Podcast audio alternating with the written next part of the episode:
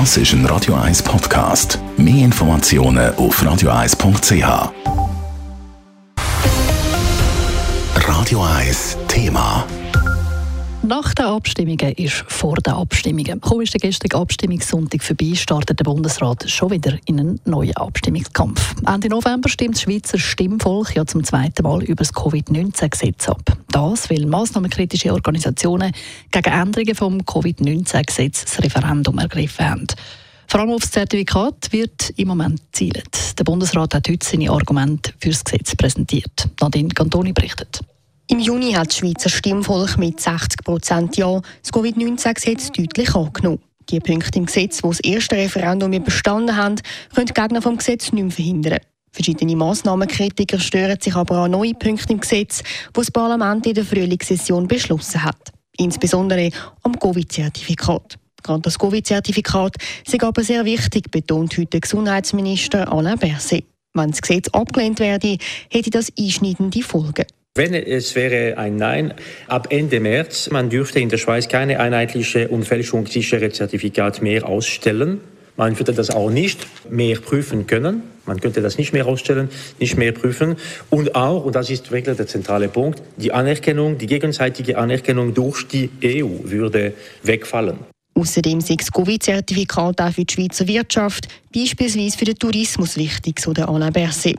Neben dem Covid-Zertifikat hat das Parlament mit der Änderung vom Covid-19-Gesetz im März außerdem Finanzhilfen auf Betroffene ausgeweitet, die bis dort nicht genug oder noch gar nicht unterstützt worden sind, sagt der Bundespräsident Guy Parmelin. Dank der Änderung des Covid-Gesetzes vom 19. März können Betriebe längerfristig planen. Ein Nein hätte für sie und ihre Angestellten große Unsicherheit zur Folge. Damit ist auch gesagt, und das ist mir sehr wichtig. Dieses Gesetz ist nicht der geeignete Ort, um seinen Unmut auszudrücken.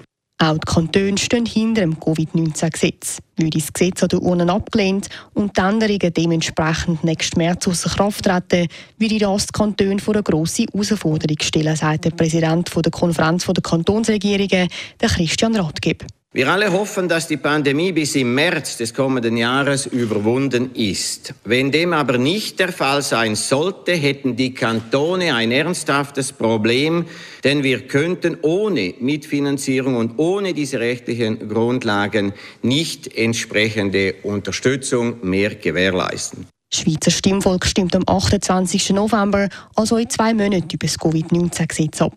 Der Bundesrat und die Kantone empfehlen das Ja. Nadine Cantoni, Radio 1.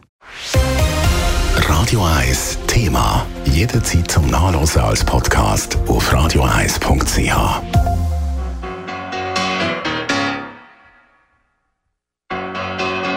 Radio 1 ist Ihre Newsender. Wenn Sie wichtige Informationen oder Hinweise haben, rufen Sie uns an auf 044 208 1111 oder schreiben Sie uns auf redaktion.radio1.ch.